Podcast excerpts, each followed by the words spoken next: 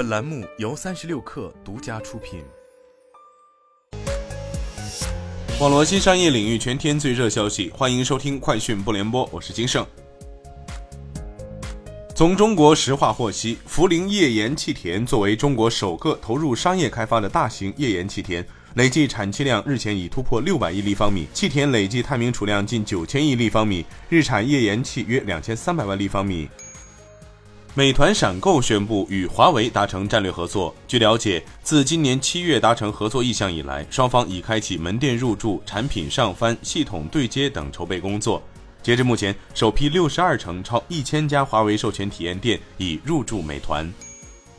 在华为秋季全场景新品发布会上，华为宣布将于十一月发布首款轿车智界 S7。此外，华为将在十二月发布问界 M9。余承东称，这将是一千万以内最好的 SUV。据《华尔街日报》，Meta Platforms 计划推出新的人工智能聊天机器人角色来吸引年轻用户。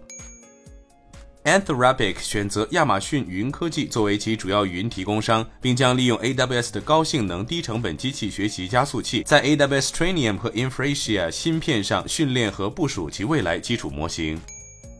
就社交媒体上的实验室裁撤留言，美迪西回应称系正常内部员工优化流程，消息不实，但没有具体解释旗下实验室的人事调整。据当地媒体报道，特斯拉正在扩建其位于德克萨斯州奥斯汀的超级工厂，目标是雇佣至多六万名员工，较目前增加几倍，为大批量生产 Cybertruck 电动皮卡做准备。以上就是今天的全部内容，咱们明天见。